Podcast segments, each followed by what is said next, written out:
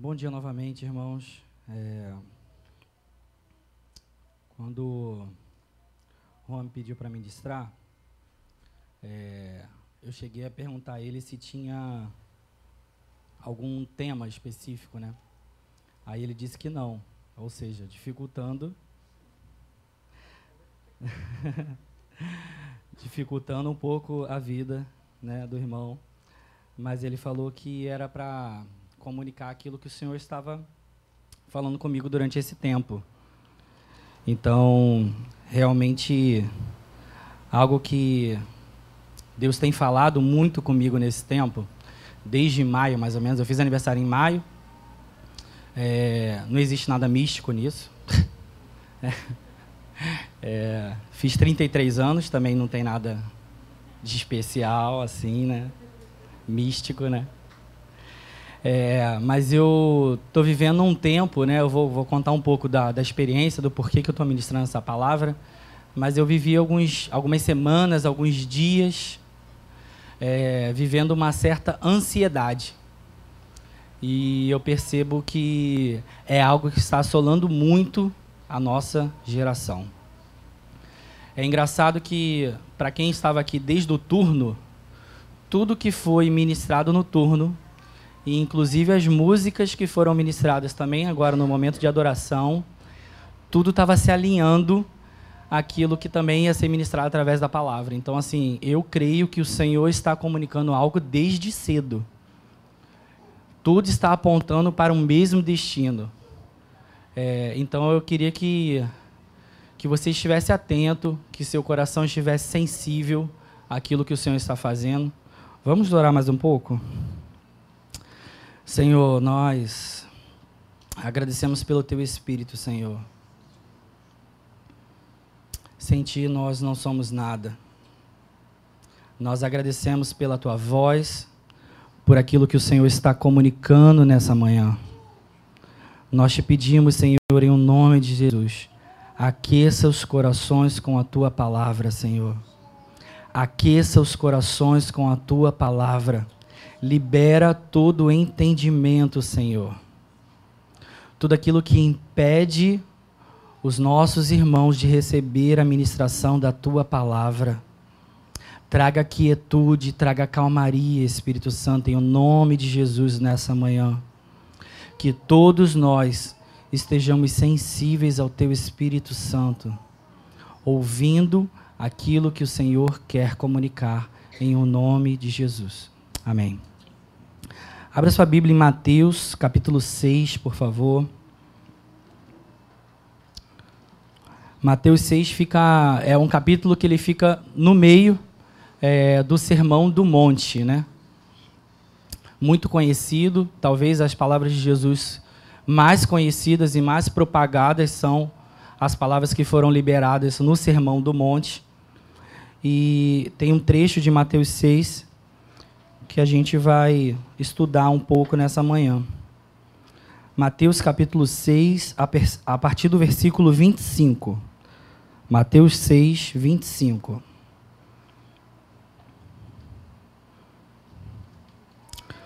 Por isso vos digo: não fiqueis ansiosos quanto à vossa vida, com o que comereis ou com o que bebereis, nem quanto ao vosso corpo, com o que vestireis. Não é a vida mais do que o alimento e o corpo mais do que o vestuário? Olhai para as aves do céu, que não semeiam, nem colhem, nem ajuntam em celeiros, mas vosso Pai celestial as alimenta. Acaso não tendes muito mais valor do que elas? Qual de vós, por mais ansioso que esteja, pode acrescentar sequer uma hora à duração da sua vida? E por que andais ansiosos quanto ao que vestir? Olhai para os lírios do campo, crescem, eles não trabalham nem tecem. Mas eu vos digo que nem Salomão, em toda a sua glória, se vestiu como um deles. Se Deus veste assim a planta do campo, que hoje existe e amanhã é jogada no forno, quanto mais a vós, homens de pequena fé. Portanto, não vos inquieteis, dizendo: Que comeremos, que beberemos, com que iremos nos vestir? Pois os gentios é que procuram todas essas coisas. E de fato, vosso Pai Celestial sabe que precisais de tudo isso. Mas buscai primeiro o reino de Deus e a sua justiça, e todas essas coisas vos serão acrescentadas. Não vos inquieteis, pois pelo dia de amanhã, porque o dia de amanhã trará suas próprias preocupações. Basta a cada dia o seu problema. Enquanto eu for compartilhando a palavra, você vai perceber que assim é, o chamado de Jesus parece uma vida de utopia, parece uma vida difícil de ser vivida, de você não se inquietar, de você não se tornar ansioso. E eu peço que, conforme as palavras forem sendo ministradas, que você realmente refletisse a realidade da tua vida. Isso é realmente utópico? E eu queria te dizer que realmente parece muito difícil de ser vivida. Na verdade, é impossível, se não for através do Senhor. É impossível a gente viver sem preocupação, viver, é, viver sem ansiedade pelo dia de amanhã, se não for através do Senhor. Amém? É, tem uma matéria da Organização Mundial da Saúde de 2017 que disse que o Brasil é líder em prevalecência de transtornos de ansiedade. Essa matéria é de 2017 da OMS. Só que agora em 2023 houve uma atualização sobre esses dados de ansiedade na população é, mundial e brasileira. 26,8% dos brasileiros receberam um diagnóstico de ansiedade.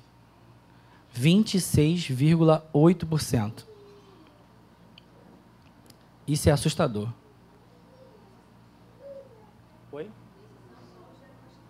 Isso são só os É, provavelmente, porque assim, muita. É, essa pesquisa que ela foi feita, é, depois se você colocar na, na internet, você vai encontrar os dados dessa pesquisa, saiu em vários sites. Eu peguei, eu peguei esses dados no portal da CNN mas ele está liberado. E aí eles fizeram ligações né, para cerca de 7 mil pessoas, fizeram uma estimativa. E é, é tenso. 26,8%. Só que quando você chega nos mais jovens, a coisa piora um pouco. Um terço dos mais jovens, ou seja, a faixa etária de 18 a 24 anos, é ansiosa. Um terço dos mais jovens são ansiosos. Isso é muito grave. Isso é muito perigoso. Esse é um retrato da nossa sociedade. E eu estava conversando com o Juan ali é, antes do culto começar. E, cara, é, é, é, assustador você conseguir entender por que, que a nação brasileira é tão ansiosa. Por que, que dentre de tantas nações no mundo, por que, que o Brasil é líder em ansiedade, em taxa de ansiedade? Porque a gente não tem é, a pior economia do mundo. Instabilidade econômica, instabilidade política. A gente nem chega perto. Tem países aí muito piores do que a gente, que vivem em extrema pobreza, que vivem uma estabilidade política muito grande, ditaduras e tudo mais. Existem muitos países que têm uma situação social muito pior do que o Brasil. Só que é um fato retratado pela OMS que o Brasil é o país mais ansioso do mundo. Isso é um fato. E aí a gente vai tentar entender o, porquê que nós somos tão ansiosos. Por que, que nós principalmente os mais jovens, estamos tão ansiosos, estamos tão preocupados com o dia de amanhã, por que, que a gente não consegue viver e deleitar da nossa vida, do nosso tempo? Por que, que a gente está tão preocupado, tem uma preocupação exacerbada sobre o futuro, sobre o amanhã? Nós somos um povo cheio de preocupações. Nós somos um povo cheio de preocupações. Se você parar para conversar com alguns irmãos, você vai encontrar algumas frases que são frequentes. As pessoas falando que elas não estão felizes. Isso é um retrato. É engraçado que enquanto eu vou falando aqui, tem psicólogos aqui, né? Aí eles vão concordando. Então, tipo assim, vai trazendo aquela tranquilidade, tipo assim, olha, acho que eu estou no caminho certo, né? Mas é interessante como as pessoas desse tempo, elas não são pessoas felizes. Elas não estão satisfeitas com o rumo da sua vida. Elas não estão contentes. Elas não conseguem se alegrar. São pessoas tristes.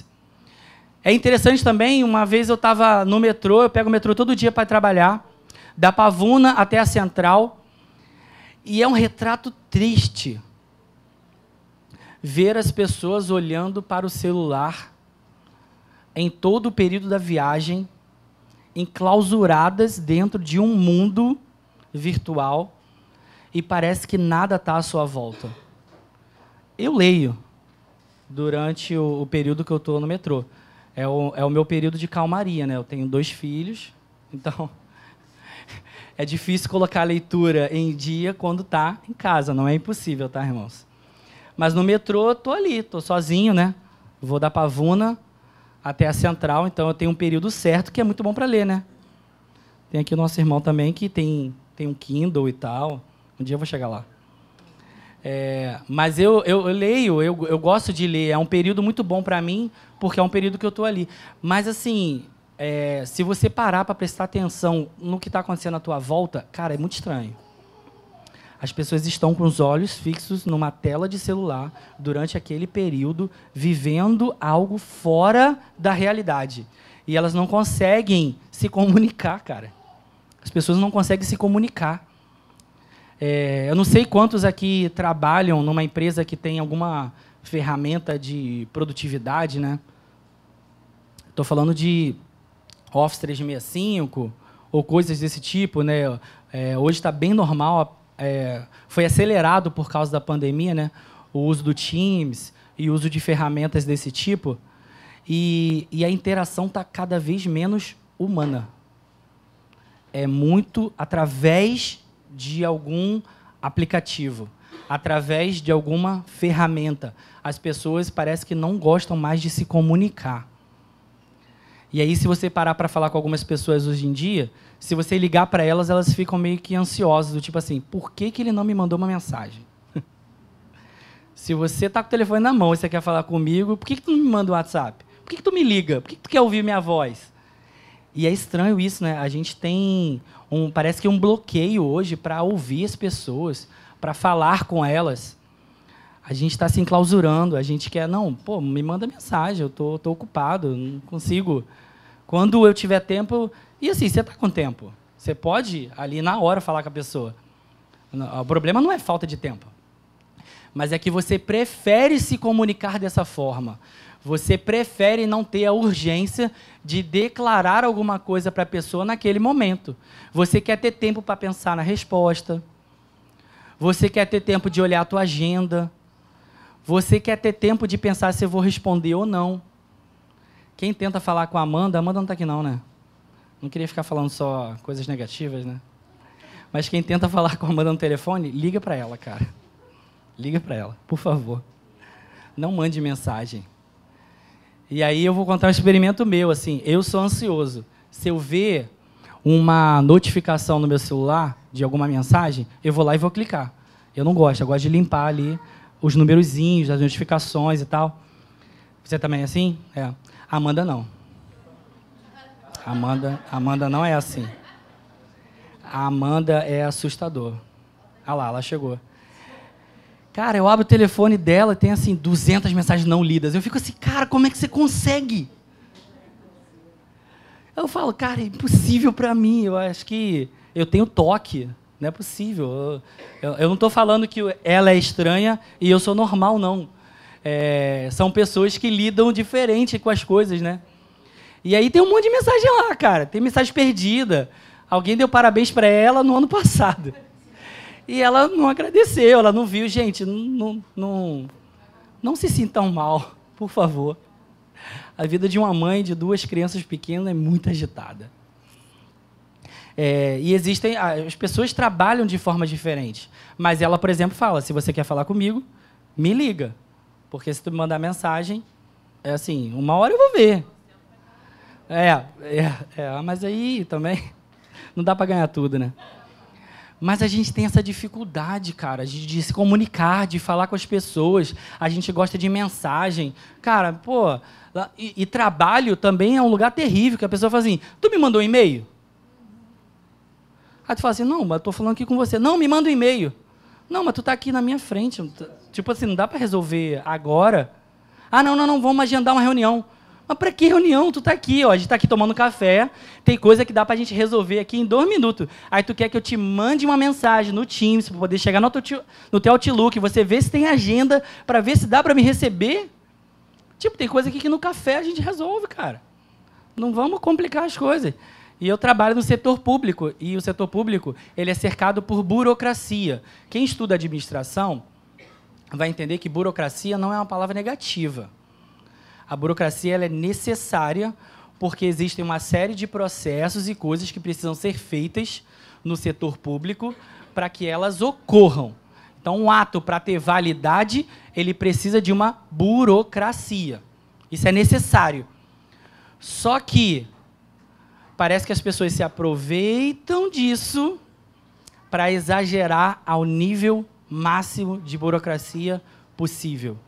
E aí, aí manda um processo para você, hoje os processos são digitais, não são mais físicos, e manda um e-mail e não se comunica contigo. Tipo assim, se eu mandei o processo para você, você tem que resolver. Tá contigo. Tipo, passou a, passou a batata quente, né? Te mandei o processo, mas a pessoa não liga. Ela não, ela não tenta resolver o problema de forma humana. E, e, é engraçado como nós somos um povo cheio de preocupações. É, enquanto eu estava ali também no momento de, de, adoração, eu fui pesquisar porque eu lembrava de um dado também muito interessante para você não achar que não são todas as pessoas que são acometidas por ansiedade, por preocupação. Eu vou trazer um dado aqui sobre pastores. Se tem é, um, uma profissão que às vezes a gente é, tem uma autoestima na, na questão de acreditar que as pessoas são fortes, são os pastores, né? A gente acredita sempre que os pastores eles vão lidar com qualquer tipo de situação muito bem. A gente acredita que eles são uma fortaleza humana e de que está tudo bem. De acordo com o Instituto Schaeffer, falei certo? Schaeffer, Schaeffer 70% dos, dos pastores lutam constantemente contra a depressão. 71% se dizem esgotados. 80% acreditam que o ministério pastoral afetou negativamente suas famílias. E 70% dizem não ter um amigo próximo. Olha que realidade cruel de um exercício que são dos pastores. Então, é, eu quis trazer esse dado para você não achar que isso acontece com você. Acontece com os pastores também. Eles são cheios das suas lutas. Eles são cheios dos seus problemas, da sua ansiedade. Na verdade, às vezes eles carregam um monte de problemas que você leva para ele. E eu não estou falando para você não procurar o seu pastor, não procurar o seu líder. Não é isso. Mas eu quero que você comece a refletir de que, assim, cara, isso está me acometendo também. Não é só com os pastores. Não é só com o Juan. Não é só com o Daniel. Não é só com o Ezi, que viveu mais de 30 anos na frente de uma igreja. Os problemas acontecem com todos. É com todo mundo. Nós somos um povo cheio de preocupações. E um fato interessante, aí eu não trouxe um dado aqui para informar, mas aí é uma questão mais experimental. No caso de homens, isso é muito grave. Por quê? Porque o homem ele tem dificuldade de se expressar, de abrir o seu coração. O homem tem muita dificuldade. E aí aqui eu quero, quero pausar um pouco só para falar sobre uma experiência pessoal. É, como eu comentei, fiz aniversário em maio, 33 anos. É, me considero jovem ainda, apesar dos cabelos brancos. É... Como é que é? Segue, né? Segue, segue, segue. Finge que não. É, eu me considero jovem, é, mas eu percebi que, de alguma medida, em algum grau, eu não estava vivendo uma fase tão legal. Eu estava como essas pessoas que dizem, cara, eu não estou feliz, eu não estou contente, eu estou tendo algum problema relacionado à satisfação, à alegria, a prazer de viver a vida. Eu não estou te falando aqui que eu entrei numa questão de depressão grave, nem nada desse tipo. Eu não fui tão fundo. É, mas isso é normal, gente. Isso vai acontecer em algum momento na tua vida. Então traz para você, abra o teu coração e entenda de que isso provavelmente te acomete nesse momento. É, e, e, se te acomete, assuma isso. Não, não transforme uma parede na tua frente de forma com que você, não, eu sou inabalável. Cara, nós somos suscetíveis. Todos nós somos suscetíveis. Nós, homens, somos suscetíveis. E aí eu estou numa situação na minha vida de que algumas pessoas sabem aqui, né? A gente está querendo se mudar. É, já tem um bom tempo. Iniciou o processo por questão de, de espaço mesmo. A gente mora num apartamento.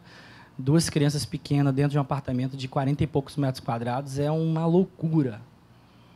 A gente conseguir manter tudo em ordem e tal e a gente já quer ir para um lugar, uma casa maior, um apartamento que tenha espaço para eles brincarem, para eles não ficarem ali presos. A gente é muito preocupado é, com a questão das crianças ficarem muito presas a telefone, a televisão, a desenhos. E, cara, é difícil você entreter a criança durante tanto tempo. É difícil. Não, não tem como. A criança ela quer explorar o mundo.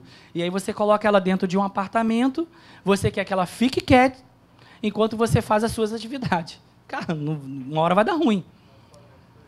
Uma hora vai chocar. E 90% das vezes choca. E aí vem os, os problemas e tal. E, e, e é engraçado que, assim, quanto mais exposição você vai percebendo que as crianças têm, mais elas estão ficando ansiosas também. E mais para frente eu vou contar um pouco sobre isso também. É, mas voltando à, à minha experiência, é, a gente encontrou um, um, imóvel que a gente se interessou e tal, a gente viu as condições. Humanamente falando, a gente fez tudo que a gente poderia fazer. A gente está visitando imóveis desde o ano passado, visitamos inúmeros imóveis, vimos questão de valores, financiamento, como é que vai ficar, se vai encaixar no orçamento, se não vai, é, aquela dúvida, tipo assim, caraca, tá difícil de fechar a conta no final do mês. E aí você ainda vai criar mais uma dívida, como é que vai ser isso? E aí fazendo aqueles estudos doidos, né? Mas a gente encontrou um apartamento, era próximo aqui da igreja, era um outro desejo nosso, que a gente conseguisse mudar para cá. Amém? Orem por nós. É, e aí a gente encontrou uma oportunidade. Beleza, perfeito. Pô, parece que está tudo se encaixando, né? Mas aí que começou a entrar um processo do medo. Apesar da gente analisar racionalmente todas as coisas, da gente ter, ter feito tudo que estava ao nosso alcance, da gente orar, pedir oportunidade para Deus abrir a porta e tudo, chegou uma determinada noite em que eu deveria, no dia seguinte, tomar a decisão de que a gente realmente entraria no imóvel e eu não conseguia dormir. E isso, para mim, está acontecendo algum problema. Porque eu durmo em qualquer lugar, qualquer hora, de qualquer forma, aqui no chão, agora. Então, eu não sei se todos os pais de criança pequena são assim. Eu já vi vários memes né, na internet. Eu acho que é um pouco natural, né? Os pais, pá, eles apagam. É, mas eu nunca tive problema para dormir, assim. É, já tive problemas de, de, crises financeiras e tal, mas isso nunca tirou meu sono, nunca me perturba. É, houve poucos momentos na minha vida em que eu lembro que, assim, cara, eu passei a madrugada toda acordado, ansioso, porque no dia seguinte ia acontecer algo. E esse foi um dia assim. E aí chegou num estágio que eu via o, o dia estava estava passando, assim, a noite, né? O dia estava clareando e eu não conseguia. E aí eu fui para a sala e eu só queria chorar. Eu só queria chorar, me derramar em lágrimas.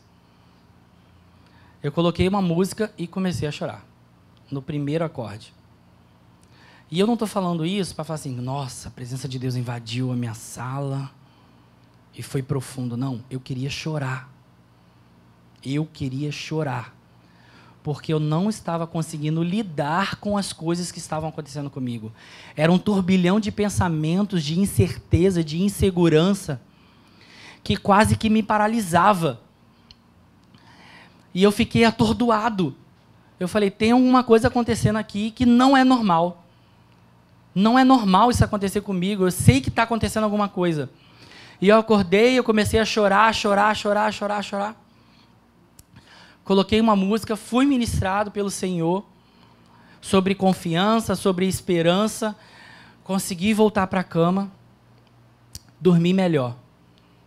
No outro dia, Amanda não viu isso, é, mas no outro dia eu contei para ela. E aí ela bateu pro João, né? Dedo duro. Né? Ela não se aguentou com ela só. Tipo assim, você contando ali com a tua companheira, né, de jornada, fala assim, vou abrir meu coração, ser sensível, ela vai lá e dedo dura pro teu amigo. Aí eu falei, caraca, velho. Ela não se aguentou.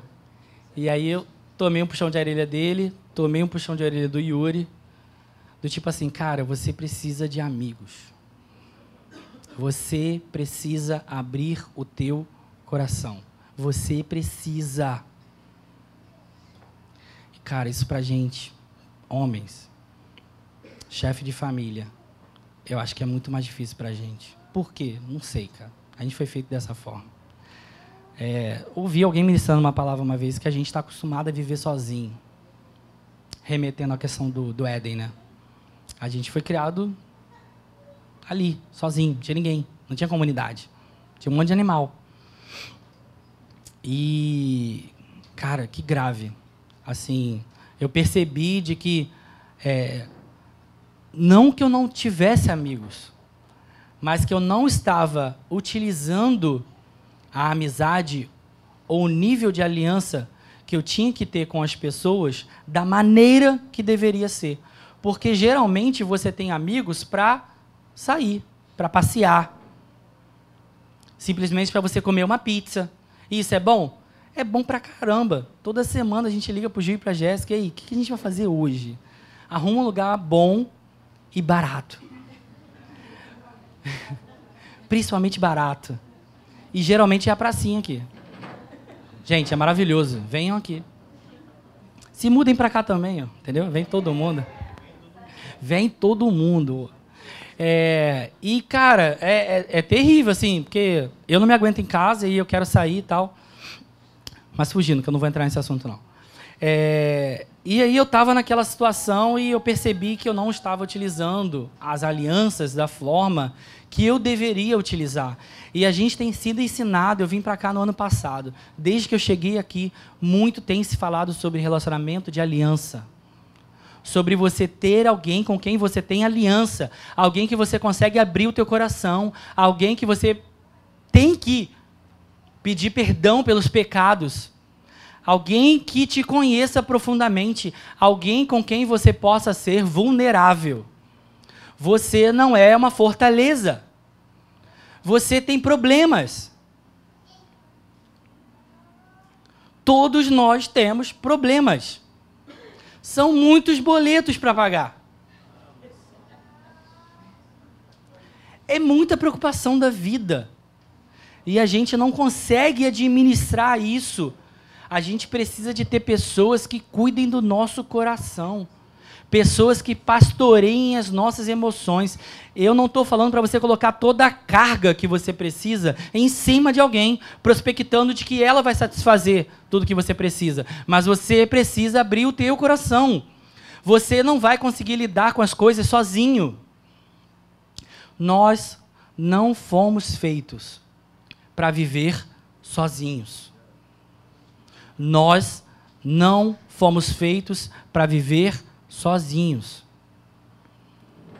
Repete no teu interior: eu não fui feito para viver sozinho. Eu preciso de alguém. E qual é o motivo da gente viver cheio de preocupação em todo o tempo? É porque nós somos um povo que estamos sempre ocupados e sempre insatisfeitos. Eu vou recomendar um livro. Pode? É, Henry Nouwen, Espaço para Deus. Algumas das coisas que eu estou falando é, veio de lá também. É, mas é interessante de como nós somos uma geração que estamos muito ocupados. De que a gente está sempre insatisfeito. A gente sempre tem muitas coisas para fazer. A gente sempre tem pessoas para falar, projetos para lidar, mensagens não respondidas. Amanda tem um pouquinho mais. Compromissos. Compromissos para realizar. Nós sempre temos muito. E ao mesmo tempo que a gente tem muita coisa para fazer, nós somos um povo que a gente sempre tem a sensação de que a gente não está cumprindo com aquilo que a gente tem que fazer. Nós temos muita coisa para fazer, mas a gente sempre tem assim, cara, eu não falei com aquela pessoa. Caraca, eu não resolvi nada daquele compromisso, eu não andei com aquele projeto, eu não fechei aquela agenda, eu não falei com aquela pessoa que eu deveria fazer a gente sempre está com uma sensação de não cumprimento das tarefas e coisas que a gente tem para fazer. E a gente sempre está muito atarefado. E o problema é que estar atarefado, ter uma ocupação, virou um sinônimo de importância, virou status. Parece que assim, se você tem uma agenda lotada, você é uma pessoa muito importante. Se você liga para alguém e, e, e, você tem que começar a ligação assim, Olha, eu sei que você está muito ocupado, tem muita coisa para fazer, mas me dá um segundinho assim do seu tempo. A gente acha que a pessoa que está muito atarefada, ela é importante. E a gente quer estar muito atarefado.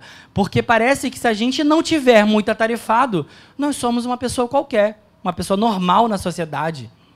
O nosso, aquilo que a gente prospecta de sucesso, às vezes é uma pessoa com um telefone, computador e várias ferramentas ao lado, numa sala, tentando resolver mil e umas coisas ao mesmo tempo. E isso não pode ser sinônimo de sucesso. Estar atarefado em todo momento, estar ocupado em todo momento, não pode ser um status para a gente, não pode ser um objetivo, não pode ser o alvo da nossa vida estar atarefado. E quantas das vezes a gente acha que isso é ser muito importante? Quantos filmes a gente não assistiu falando sobre Wall Street, sobre bolsa de valores, e a gente vê aquela loucura acontecendo, as pessoas pegando no telefone, e é um painel acontecendo lá, a bolsa de valores, coisas, é, ações que estão em alta, estão em queda, e aí aquele trading que fica ali que nem um doido comprando e vendendo, comprando e vendendo. E a gente acha que isso é o quê? Caraca, o cara é muito importante. Porque ele está muito atarefado, ele está muito ocupado, o trabalho que ele faz, ele está sempre muito acelerado. Ele precisa de café. Café não é para isso, gente. Café é muito bom.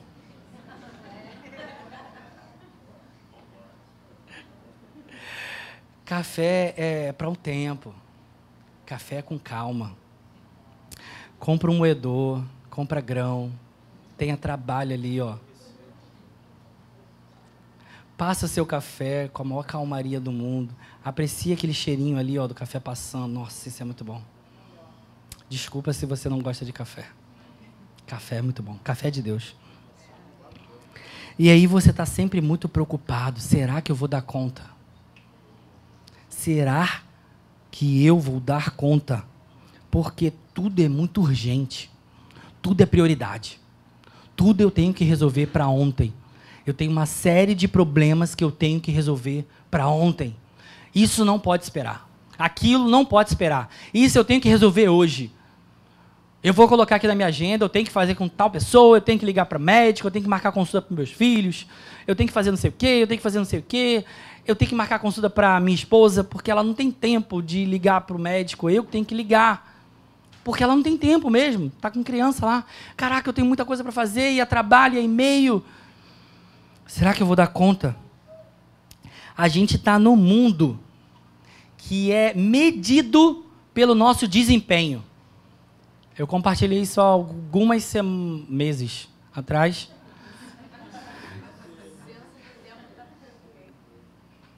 Alguns meses atrás, a gente estava numa reunião com auxiliares, supervisores e tal. E, e eu, a gente estava conversando sobre isso, cara, como a sociedade hoje ela é medida por desempenho, por metas, por prazos. É, quem é do mundo também administrativo conhece uma metodologia ágil. Não sei quem, quem conhece aqui, quem trabalha com isso. Mas a metodologia ágil ela foi feita justamente para você resolver problemas de forma complexas, de forma mais simples, colocando algumas tarefas ali que são primordiais para você resolver logo o problema, para você atacar logo o projeto que você precisa resolver. Porque a gente é medido pelo desempenho, aquilo que a gente consegue executar.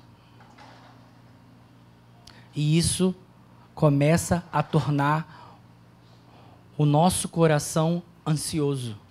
Porque você fica com medo. Será que eu vou conseguir cumprir aquele prazo?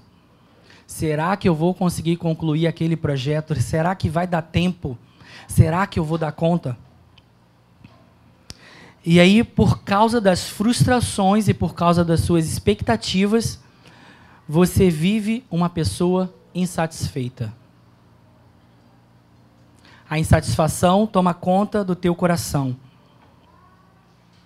Porque o mundo, ele te bombardeia de uma série de informações que você precisa receber naquela hora. Eu não costumo assistir é, TV aberta, eu não costumo assistir TV. Mas é, tem um quadro na Globo que é G1 em um minuto. É a maior quantidade de desastres e caos que eles conseguem colocar para te dar informação em um minuto. Porque eles vão te contar tudo o que está acontecendo no mundo em um minuto. Um minuto. E eles conseguem te contar tanta coisa ruim, cara. Caraca, o mundo está em caos, cara. Está colapsando vai dar ruim. Apocalipse zumbi. Vai dar muito ruim, gente. Não, é sério. Se você assistir jornal o dia todo, tu fica nervoso. Tipo assim, cara, olha, os recursos naturais estão acabando. Guerras estão acontecendo. E você não vai dar conta. Eu preciso te informar que está tendo uma guerra agora, lá no Iraque de uma população de 10 pessoas. Eu preciso te informar isso. Eu preciso te informar que a bolsa de valores de um país lá do Oriente está em queda. Eu preciso te informar que tem um presidente de uma nação que você nunca ouviu falar que caiu. Eles precisam te informar em todo momento. E aí, toda a forma de te comunicar, aquelas músicas, o som que eles utilizam, a forma de falar, tudo é acelerado. Tudo é para te deixar preocupado, te deixar mais ansioso. Você fica preocupado. Por que, que, o, que o presidente da nação vizinha caiu? Cara, o que, que tu pode fazer? O que, que você pode fazer sobre as eleições americanas? Cara, tu vota no cara? Por que, que você precisa de tanta informação? Por que, que você tem que estar preocupado com isso? Porque parece que isso é a fonte dos nossos problemas. Parece que aquilo ali vai resolver. Não, eu tenho que estar bem informado. Porque se eu estiver bem informado, eu tomo melhor as minhas decisões. Então as suas decisões são tomadas em cima de notícia, em cima de jornal, em cima de matéria. E aí o castelo uma hora vai ruir. Não vai dar conta. A vida, ela vira um ciclo de coisas ruins acontecendo e às vezes você precisa de um escape. E qual é esse escape? Eu preciso de um prazer aqui momentâneo, imediato. Algo que possa me tirar desse turbilhão de coisas que estão acontecendo. Eu preciso de um prazer que esteja ao meu alcance. Eu vou ligar a televisão e vou botar na Netflix ou qualquer outra série, porque eu preciso de 40 minutos de me desligar do mundo. Eu preciso de algo para me satisfazer. Eu preciso comer aquela comida. Eu preciso beber aquela bebida. Eu preciso ir àquele lugar. Eu preciso falar com aquela pessoa. Eu preciso de coisas para me satisfazer. Eu preciso de novidade. Um gênio da te tecnologia, é, nem, nem vou dizer que é só da tecnologia, né? são de várias áreas, ele já morreu, era o Steve Jobs. Mas, cara, olha que coisa terrível. O Steve Jobs, ele, ele não produzia coisas pensando em suprir as suas demandas. Ele inovava. Ele criava a necessidade. Quando ele criou vários produtos que foram lançados, ele estava criando algo novo. Ele estava pensando assim: eu vou lançar um produto que você não sabe que precisa. Mas na hora que você conhecer o meu produto, Aí eu vou criar uma necessidade dentro do teu coração e você vai precisar comprar. E ele fazia isso muito bem. Ele era o cara do marketing. E a nossa sociedade ela é assim. Ela está toda hora tentando criar demandas e inovações para tentar se satisfazer. E aí agora nós vamos voltar para Mateus, capítulo 6. E eu te dei um panorama de como é a nossa vida. A nossa vida é assim. A gente vira num ciclo. A gente tem coisas para resolver, a gente não consegue resolver. A gente fica infeliz e a gente procura um prazer rápido e momentâneo. E aí a gente volta para a realidade e tem novos problemas, novas demandas, novos projetos, novas pessoas. E a gente vira num ciclo sem fim. E esse é o nosso problema. Só que aí eu queria falar com você de que aquilo que Jesus está condicionando para você no Sermão do Monte, no Manifesto do Reino, não é uma utopia. Você não vai conseguir viver sem inquietação sozinho mas existe um caminho para ser trilhado. Existe uma forma de você não viver totalmente alienado daquilo que Deus tem para você. E o que acontece aqui em Mateus capítulo 6 é que Jesus está tentando mudar o seu centro de gravidade. É isso que o autor fala lá no livro. Jesus está tentando mudar o teu centro de gravidade. Você não tem que estar com todos os seus problemas no centro daquilo que é a tua vida. A tua vida não pode ser baseada nisso. E ele vai mostrar como é que Jesus conseguia fazer tudo aquilo que ele tinha para fazer. Porque Jesus era uma pessoa muito atarefada. Jesus tinha muita coisa para fazer. Ele era muito ocupado. Jesus não veio de forma hippie, com 12 pessoas servindo ele. Não. Jesus ele viveu uma vida na carne. E ele tinha uma série de coisas para fazer. Mas a diferença é que o centro da gravidade dele não era as coisas, não eram os problemas, não eram as preocupações, não eram as demandas da vida era fazer a vontade do Pai. Mateus, quando ele começa o evangelho dele, eu vou te dar um panorama muito rápido. São que horas? Mateus ele, ele começa o evangelho do capítulo 1 até o capítulo 3, ele mostrando um pouco da trajetória de Jesus. Primeiro ele começa com uma genealogia. Por que, que ele faz isso? Porque ele mostra que Jesus veio de Abraão e veio de Davi. Por que, que ele faz isso? Porque ele quer mostrar que o cumprimento das palavras proféticas do Antigo Testamento estão se cumprindo em Jesus. Então ele começa a te contar uma série de fatos que cumpre todas as palavras proféticas que falavam sobre Jesus. Logo nos três primeiros capítulos. Então ele quer te mostrar de que há uma ligação entre o Antigo e o Novo Testamento. Aquilo que ele está escrevendo é baseado nas palavras proféticas do, de toda a Torá, de tudo aquilo que ele tinha acesso à palavra de Deus. E algumas palavras que ele começa a falar era sobre Belém, sobre onde Jesus ia nascer, que ele ia ser concebido pelo Espírito Santo e de que ele seria Emanuel, Deus conosco. Nos três primeiros capítulos você consegue enxergar, se você ler de uma tacada só, o quanto Mateus está construindo uma trajetória. Ele está mostrando de que Jesus é aquele que cumpre as palavras. Todas as profecias, tudo se cumpre em Jesus. A gente está chegando no ápice da história. Jesus é o ápice da história. Roma não é o ápice da história. Derrubar um governo não é o ápice da história. Jesus é o ápice. É Ele que é importante. É sobre Ele que a gente está falando. A criação é sobre Ele. Tudo foi feito por meio dele. Tudo é para Ele. Ele é o centro de todas as coisas. Ele é Manuel, ele é Deus conosco.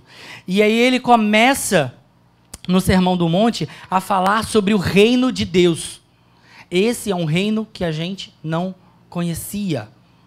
Ele é um reino que confronta o mal ele é um reino que restaura o reino de Deus.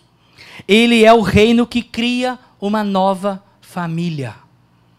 Para depois para ler Mateus a partir do versículo 1 até o Sermão do Monte e ver se você consegue enxergar isso que está sendo construído através do Evangelho de Mateus. Só que quando a gente começa a ver o Sermão do Monte, a gente se pergunta: como é que a gente vai viver isso? É tão irracional as palavras que são ditas no Sermão do Monte. Eu lembro que no ano passado a gente teve uma série sobre o Sermão do Monte aqui na igreja. Eu, eu não sei se está disponível lá. Eu ia falar que estava, mas eu não sei. Tá? Está disponível. Acabaram de me confirmar. Então, assim, reveja aquelas palavras.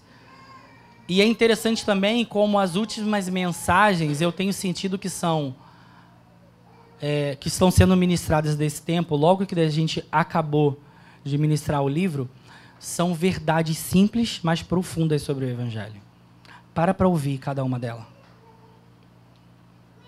São verdades simples, mas são profundas. E aí a gente se pergunta, como é que a gente vai viver esse reino? Porque ele parece um reino invertido. Ele não é nada semelhante àquilo que a gente vive aqui. E Jesus mostra que ele não veio para apagar a lei, ele veio para cumprir a lei, cumprir a Torá. E ele veio para transformar os corações. Jesus veio para te mostrar que você deve amar a Deus e amar o próximo. Você tem que transformar, Jesus vai transformar o seu coração. Para que você seja capaz de amar a Deus e amar ao próximo. Amar a Deus e amar ao próximo. Parece uma utopia, mas há um caminho. E ele também faz um paralelo entre Jesus e Moisés, mostrando de que Jesus é maior do que Moisés.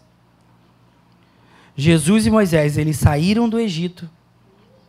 Moisés atravessou o Mar Vermelho. Jesus foi batizado nas águas no Rio Jordão. Moisés passou 40 anos no deserto.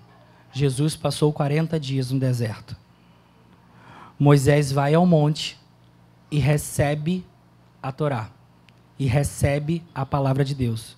Jesus sobe o monte para ensinar a palavra de Deus. Ele traça um paralelo, mostrando que Jesus é maior do que Moisés. Eu já estou terminando. Jesus ele mostra um novo padrão de vida. Ele mostra que a forma de viver é através da obediência à vontade do Pai. E a palavra obediência, às vezes, ela tem uma conotação muito ruim. Parece que é ruim obedecer. Mas Jesus mostra até o fim de que obedecer à vontade do Pai é a melhor coisa que você pode fazer na sua vida. As melhores decisões que você tem para tomar é através da obediência a Deus. É obedecer aquilo que Ele está falando. Obedecer às Escrituras. Obedecer aquilo que Ele está comunicando para você. E como é que Ele mostra esse novo padrão? Jesus, Ele comeu, ele jejuou, ele orou, ele curou, ele viajou, ele descansou, ele pregou, ele expulsou demônio. E existe uma série de verbos aqui que a gente poderia fazer, começar a falar aqui sobre o que Jesus fez. Jesus fez muita coisa num ministério tão curto de três anos. Muita coisa. Jesus, ele sempre tinha uma demanda ele sempre tinha uma população que o cercava, tentando obter dele alguma coisa. Jesus, por vezes, parece que era sugado pelas coisas humanas. E ele era 100% humano. Vou pedir para você abrir em 1 Pedro, capítulo 5, versículo 7 fala assim: lancem sobre ele toda a sua ansiedade, porque ele tem cuidado de vocês. Lancem sobre ele toda a sua ansiedade, porque ele tem cuidado de vocês. Feche seus olhos, eu vou começar a declarar algumas palavras nas Escrituras e eu queria que você refletisse sobre isso. Lance sobre ele toda a sua ansiedade, porque ele tem cuidado de você. Filipenses capítulo 4, versículo 6 fala assim, ó: Não andeis ansiosos por coisa alguma, mas em tudo, pela oração e súplicas e com ação de graças, apresentem seus pedidos a Deus. Não andeis ansiosos. Salmos, capítulo 56, verso 3. Mas eu, quando estiver com medo, confiarei em ti. Aonde está a tua esperança. Aonde está a tua esperança? Mateus 11, versículo 28 fala assim, ó: Vinde a mim, todos os que estáis cansados e sobrecarregados, e eu vos aliviarei. Tomai sobre vós o meu jugo e aprendei de mim, que sou manso e humilde de coração, e achareis descanso para a vossa alma, porque o meu jugo é suave e o meu fardo é leve. Nós olhamos para ti, Senhor.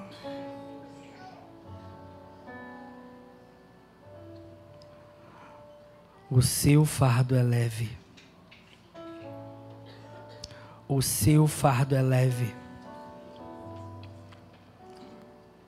Quando os cuidados do meu coração se multiplicam, tuas consolações alegram a minha alma. Quando os cuidados do meu coração se multiplicam, tuas consolações alegram a minha alma. Ó oh, Senhor, você alegra minha alma. Você alegra minha alma, Senhor. Eleva os meus olhos para os montes. De onde vem o meu socorro? O meu socorro vem do Senhor, que fez os céus e a terra.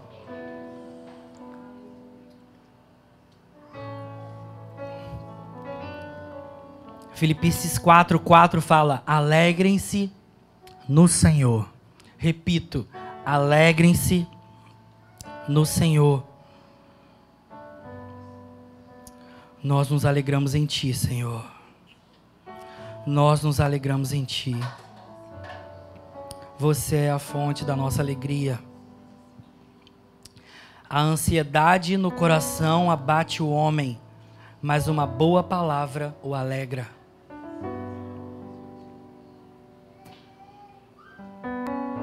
Nós não seremos abalados por causa da ansiedade, Senhor, mas nós nos alegraremos por causa da tua palavra. Salmos capítulo 37, versículo 4 fala: Deleita-te no Senhor, e Ele atenderá aos desejos do seu coração. Deleita-te no Senhor, e Ele atenderá aos desejos do seu coração. Deleita-te no Senhor. Deleita-te no Senhor. Deleita-te no Senhor. E Ele atenderá aos desejos do teu coração. Senhor, você é a nossa fonte de alegria e prazer inesgotável. Nós reconhecemos que precisamos de Ti, Senhor. Nós não queremos correr atrás do vento. Nós não queremos resolver as nossas demandas e preocupações, viver insatisfeitos, viver com incertezas, com infelicidade. Nós voltamos os nossos olhos para Ti, Senhor. Você é a fonte de toda alegria. Prazer inesgotável estar em Tua presença. Nós voltamos os nossos olhos para Ti. Você é a nossa alegria. Você é o descanso para as nossas almas. Você é o descanso para as nossas almas. Você é a calmaria que precisamos, Senhor. Senhor, nós te pedimos. Acalma as tempestades do nosso coração. Acalma as tempestades do nosso coração, Senhor. Mostra-nos toda a agitação da nossa alma. Nós precisamos de Ti, Senhor. Nós não vamos conseguir sozinhos. Nós precisamos da Tua mão. Nos ajuda, Senhor. Nos ajuda, Senhor. Nos ajuda, Senhor. Nós precisamos da Tua ajuda. Nós voltamos os nossos olhos para Ti, Senhor. Nos deleitamos na Tua presença. Nos deleitamos na Tua presença, Senhor. Nos deleitamos na Tua presença. Permaneça de olhos fechados. Permaneça de olhos fechados. Nós nos deleitamos em Ti, Senhor.